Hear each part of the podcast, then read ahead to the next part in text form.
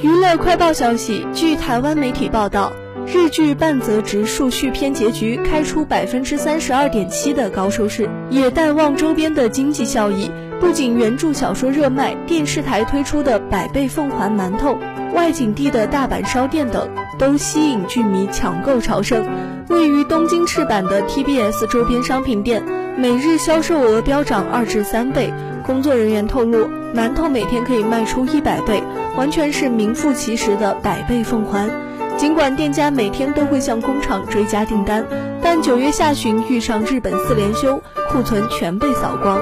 随着连续剧续篇完结，有许多观众陷入半泽后遗症，势必将继续带动销量。据台湾媒体报道，韩国影后金惠秀在主演《信号》后。打开了海外的知名度，近期与朱志勋合作的《猎狗式生存》也打下亮眼成绩。他除了拥有厚底子演技之外，也拥有冻龄的美貌与身材。